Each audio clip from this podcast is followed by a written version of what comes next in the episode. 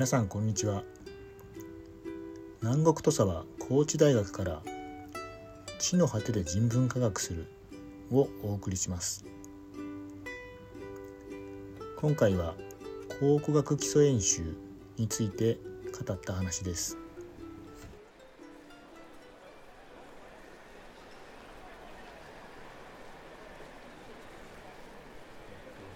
基礎演習っていうのの話をどっかでしなければいけないというふうに思っていたのね。であの他の今までさほら大学基礎論とかさ学問基礎論とかなんか歴史を紐解いてもらう会に参加してもらったりしたよね。大口先生とか喋ってたからね、はい。あの聞いたのよ。その歴史を。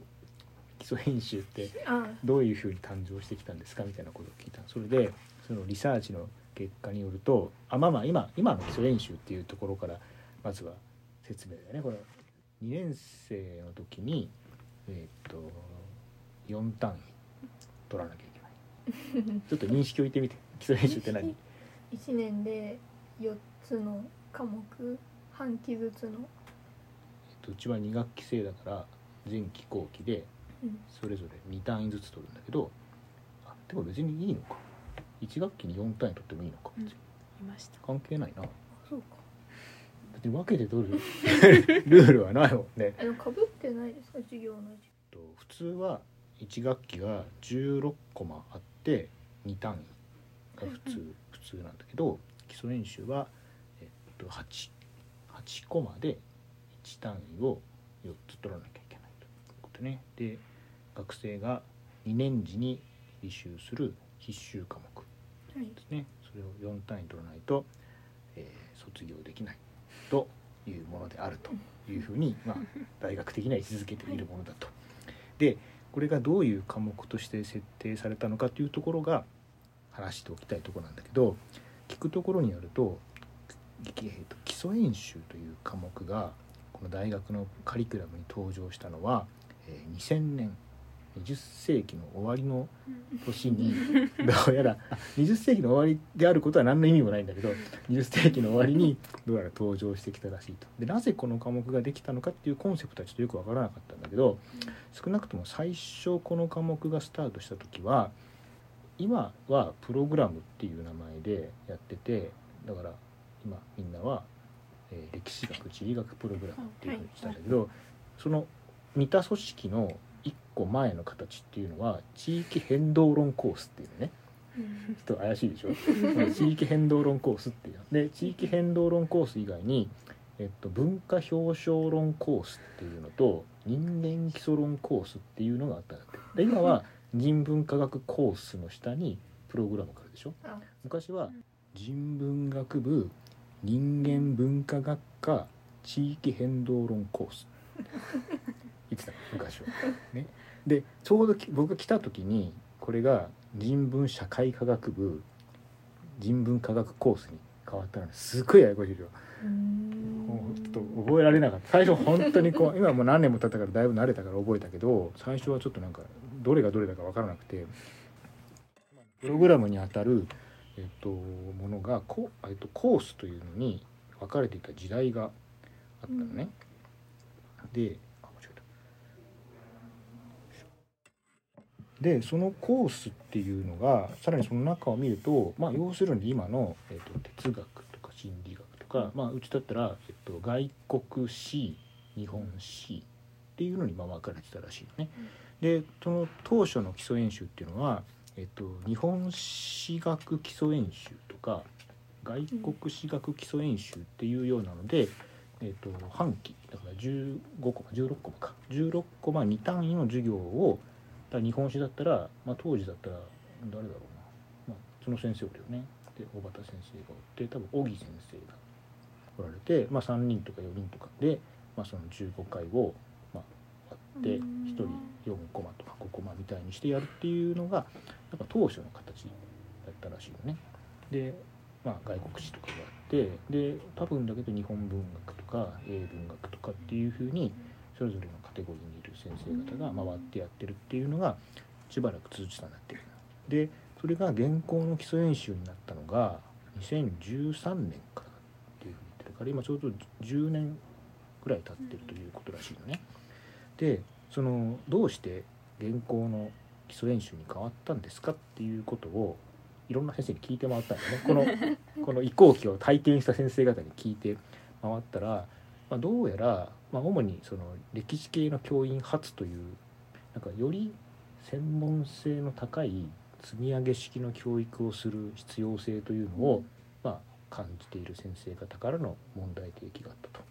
だから日本史だけだったら、まあ、古い方から新しい方まで分けて学ぶじゃない、まあ、広く学べるという利点がある一方で、まあ、ちょっと薄くなると一つが。っていうんでもっと濃く あの専門性を積み上げたいというような要望があって原稿の基礎練習になったと。だから今は、えっと8コマを1人の先生が担当してやるという形になった。という経緯があるらしい。えっと簡単な歴史。ででも僕が来た僕がこの大学で講義を始めたのが2015年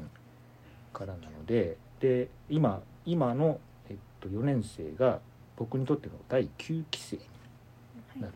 という格好ですね。で3年生が10期生がちょうどいいいいタイミングね。10期生っていうのになるという。でも来た時にいた4年生を 1, 1期生って数えてるから僕が基礎演習をやったのは2015年の2年生だった。僕にとっての3期生っていうのから始めてるのね。だから、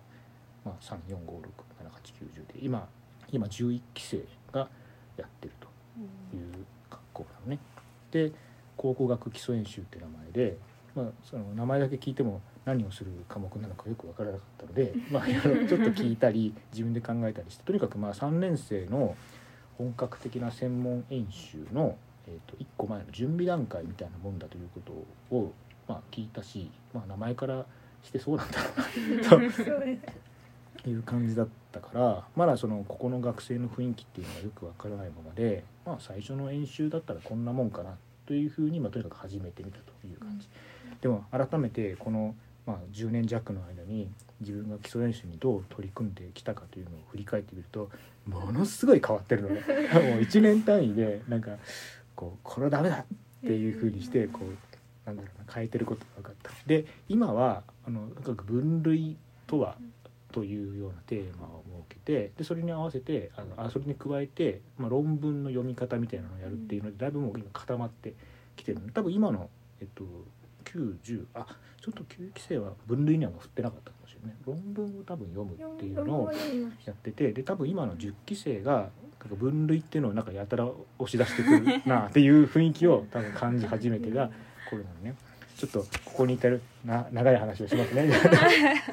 最初来た年に、まあ、こう大学で考古学の演習みたいなことをするんだからまあ論文を読むのが普通だろうと。自分が体験してきた演習を考えればとにかく論文を読むのが、まあまあ、なん最も適した方法だろうというので考古学の研究士の中でこれは重要っていう論文が、まあ、いくつかあるのね。でちょっとねもうあのざっと古い資料を出してきてみると水野正義先生の縄文集落の研究近藤義雄先生の共同体と単位集団で、えっと、春成先生の抜歯の話で田中義之先生の、えー出自表示論批判っていうやつ。で高倉先生の、えっと、弥生の弥生社会の発展過程の、えっと、分母の研究と坂井隆一先生の石包丁の生産と消費をめぐる2つのモデルっていうやつ。で津出先生の、考古学から見た分業の問題。で坂井隆一先生の古墳造営勢力の出現と煮沸用金で津出先生の古墳出現前夜の集団関係。でもう一つが古墳あ津出先生の前方後円墳体制のやつと最後のやつが水野先生の埴輪芸能論っていうあのオールド世代からすると まあなんかこう何度も読み込んだみたいなそういうタイプのすごい超重要論文なのね。だから大学で考古学勉強するとなったら、まあ、当然こういうのを読んどかないといけないんだろうっていうので、まあ、当時は 10, 10人ぐらい11人ぐらいだったからそれぞれ1つの論文につき1人担当を決めて、まあ、あの1回に、まあ、2本とか、まあ、というふうにやっていくっていうので進めてたまあ本当普通の演習なんですだから担当があってその自分で、まあ、ちゃんと読んでレジュメ作ってやるっていうんだけど。これがやってみるともう驚くほど読めないのね全くなんかもうなんか日本語が解読できませんみたいなレベルでなんか読めなかったなこれはそれは結構衝撃でなんかその、まあ、発表してもらうんだけどほとんど僕が喋ってるっていうその感じになってしまってなんかダメだと これダメだというのでもっとこうなんだろう分かり分かりやすいというか取り組みやすいものに変えなければいけないというので2年目に行ったのがとにかく分類っていうのをやってみようっていうね、今とあんまり発想は変わってないんだなと思ったんだけどある資料を提示してでここで示したのは僕があの専門的にやってた朝鮮半島の関東令っていう、まあ、名前聞いても誰も想像ができないようなタイプの青銅器があるんだけどそれと銅鐸の中のあの両管中式銅鐸って一番古い形式の銅鐸っていうのが、まあ、数がそんなにないもんだからそれをとにかく図を全部示してこれをみんなで分けてみようっていうのをしたわけ。でそのあとこの年たまたまあの先生のあの数のバランスの問題で僕のところに20人ぐらい。まあ今は20人ぐらい来るのはそんなに珍しくないんだけど当時はちょっと衝撃的な数ででそれを 6, 6グループぐらいに6班ぐらいに分けて、各班で話し合って、まあ、この関東例とか両関中式銅鐸っていうのを分けてみようみたいにして、であの分離のポイントはどこですか？みたいな「はい一班」みたいな。感じでやったり黒板にこ項目を書いてもらったりっていうのをしてたのね。でそれで最初にまあその関東例ってなってで次に両関中っていうのを分けてで、まあ、ちょっと東奈良遺跡出土銅鐸っていうあの形式的にどこに位置づけていいか議論があるっていう資料があるんだけど、まあ、その両関中分けた上でその東奈良の銅鐸っていうのはどこに来るでしょう小銅鐸はどこに来るでしょうみたいなことをこれ考古学的には素晴らしい問題設定 ででまあなんか学生もなんかそれなりに楽しくやったらしいんだけど、なんかその年当時はまだ自分の行きたいところに行くことができた。まあ行けたんだ。でもその時あのうちに来たのがね2人だったの。でそれはこれと関係があるかとか分からなかったんだけどなんか違うのかなって ちょっと思ったりしたのね。なんかもっとなんか本格的なことをした方がいいのかなみたいな気持ちに、まあ、これだけじゃなくて他の要因も含めてちょっとあってこれは1年でやめてしまったのね今度。分けてみよう。みんなで分けてみようで。それでその次の年にもう一回あの論文を読むっていうのがあったんだけどでこの基礎演習っていうので困っていたのはその1年生から4年生までのあのカリキュラム考古学の授業のカリキュラムっていうのを考えた時にこの基礎演習っていうのはどう位置づけるかっていうことがなかなか決まらなかったのね。でその3年生になったらこれぐらいのことをやるから2年生にはじゃあこれぐらいみたいなっていうのがなんかうまくこう回っていかなかっただから練習の内容もすごい変えてるからだからこう 選手もなかなか定まらないっていう中ででこのもう一回その分類じゃなくて論文を読もうって言った時にとりあえず土器のことを詳しく知らなきゃ考古学はできないみたいな、まあ、原点に帰る形になって土器の制作技法と用途の推定に関わる論文っていうのをピックアップしてそれをまあみんなで読もうっていうこと。でもこの頃から学生の数がなんかやけに増えてきて あの担当者を決めて発表してもらうっていうことができなくなってた。もう20人とか超えてたから。だから基本的には僕が解説をしますって今と同じスタイルがこの頃から始まってだから学生は時々当てられてこう話すみたいなそういうのがこの頃から始まったのね。で、まあ、しばらくこれをやってたのよ。10 2017年18年ぐらいまでやってたんだけどまあやめることになったのね。結果として2019年ぐらいからやめること。でなぜこれをやめたかというのをちょっと思い返してみたら、えー意外に教育効果がないということに気がついた。これを読んだやったからといってなんか土器を見る目が養われたみたいなことは全く感じないと。うちに上がってくる学生に。思ってだから違うのかなと。もっと考古学に対する広い関心を養った方がいいのかなみたいな気持ちにどうもなったと振り返ったんでね。その振り返ってみたらそんな風に思えて。でその2019年の年からあり方をまた変えて、えっと、できるだけ、えなんだろうな縄文時代のなんとかとか弥生時代のなんとかじゃなくてある器物を縄文弥生古墳というふうに追っかけていって時代のイメージを取る。だから、えっともっと具体的に言うと「古代史の論点」っていう本があって多分どっかでね読まされてると思うんだけどその古代史の論点っていうのをやると例えばえっとなんだろうな動物食とか植物食っていうテーマで、まあ、縄文から古代までみたいなふうにして解説をするようなタイプの本だったのね。これだったらあの縄文とか弥生とか押し付けずになんか広く時代のこう流れみたいなかその資料の雰囲気みたいなのが分かるかなと思ってこの古代史の論点をこれは一般書なので、まあ、比較的平易な内容だと僕は思ってるんだけど、まあ、これを読むっていうのは始めたんでね2019年でこれは、まあ、ある意味ではずっと続いていてで今年度からこれは1年生向きなんじゃないかと思い返し直して あの今年度からこれを1年生の学問基礎論で読むように変えてるんだけどっていうのがしばらく続けてたのね。でもこの間にもなんかあの教育効果に対する疑念が自分の中にはあって で2020年の、えー、と第8期生の時には、うん。えっと、切り切り張りっていうなんかわかる？えっと考古学分野史の時になんか土器の図をハサミで切って何かに貼るみたいなのしなかった。その切り張りをえっとこの基礎演習の中で試してみたのがこの2020年の第8期生の時なのね。で高知県の資料をもとにして縄文から中世までの、えっと、煮炊きに使う遮水具と盛り付けに使う土器っていうのをあの遺跡から選んできた図をバーッと並べてそれをこうハサミで切り取ってあの年代ごとや系列ごとに並べてみようっていうのをやったりで本当はそれをもとにして、えっと、夏休みのね考古学分野史っていうので向こうに行ってで実際の資料でその切り張りしたやつをもう一回つ再体験追体験してみるみたいなことを設定してみたんだけど、なんかあんまり効果を感じなかったんだね。でこれを やめちゃってなんか違うと。これをなんかただの遊びみたいになってる。みたいな ふうに思ってでこれもやめてで、えー、と2021年、えー、と今の9期生、今の現4年生の時代になってえっ、と2021年だから、えー、とこの切り張りがなくなって多分この時にこの古代史の論っていうのをね読んでたと思うんだよね。なんか戦争の始まり戦いのなんとかだとかさ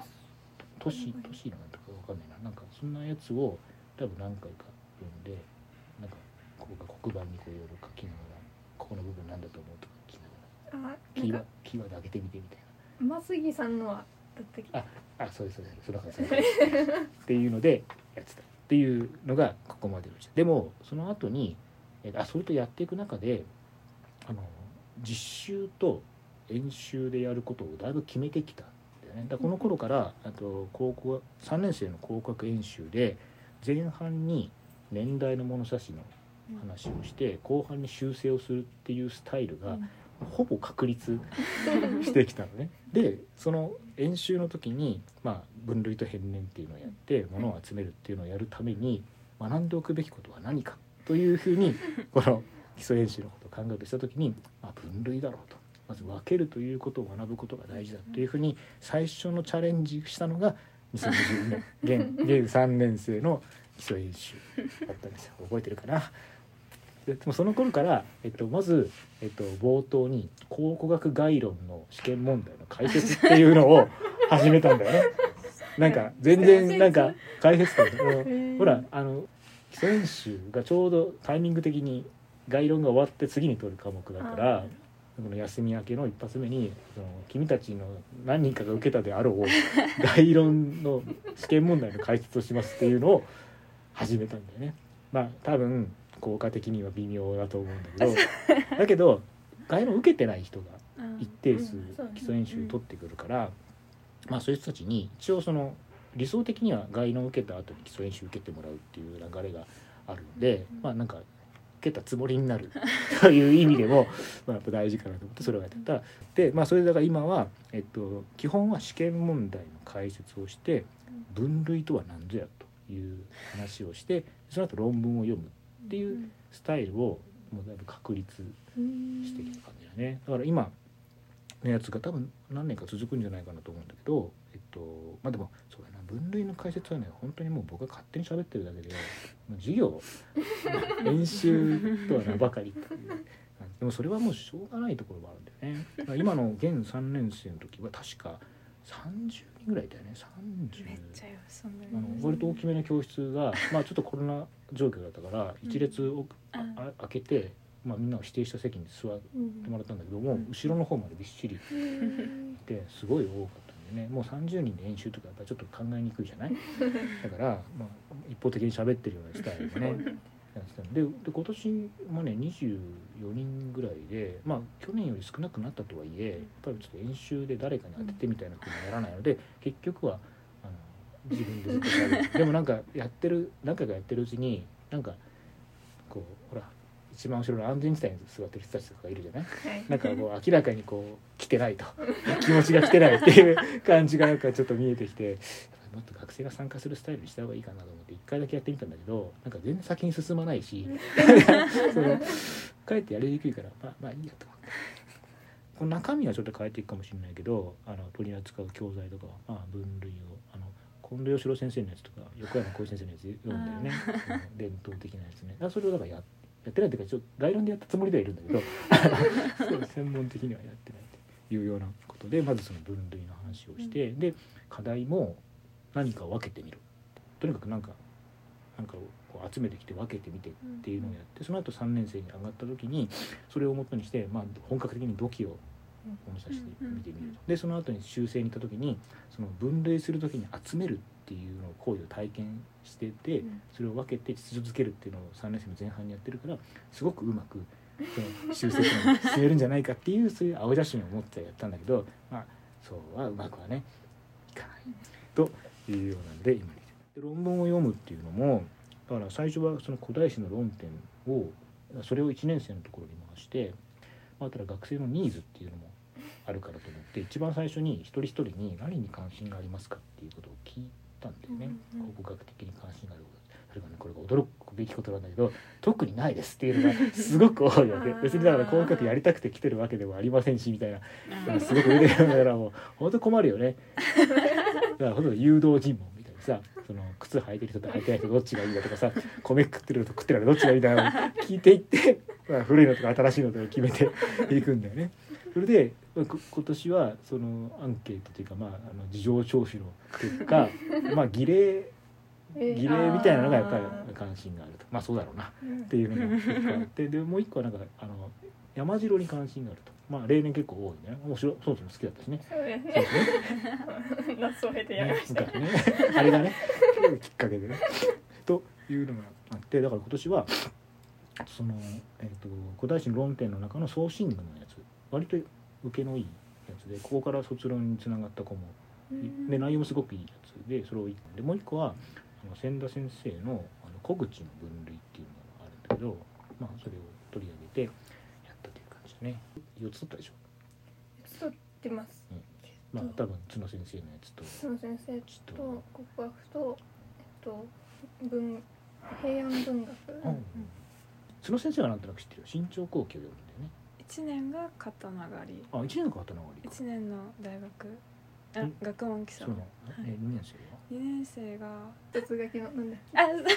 そう一です。つ書きの 一つえっと喧嘩両両成敗敗。喧嘩両成敗。やっと出たあそうだ。ね毎年やってるんだそれをね。それはどんな雰囲気なのか。ななんか当てら当てられてやるあそうやってる。の担当が決まってるなんか情報収集するんでしょ？一応1年生でどんな情報を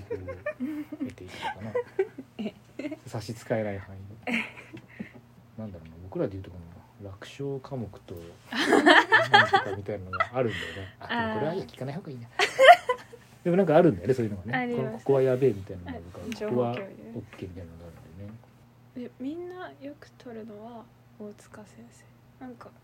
面白いし。うん。あ内容が面白いし。面白いし。大塚先生すっげえ一生懸命授業やるからね。そう。そういう話を、まあ、このポッドキャストでもするんだけどなんかねちょっとなんだろう授業へかける情熱が すごい違うんだよね。うん。課題とかにもそこ全部コメ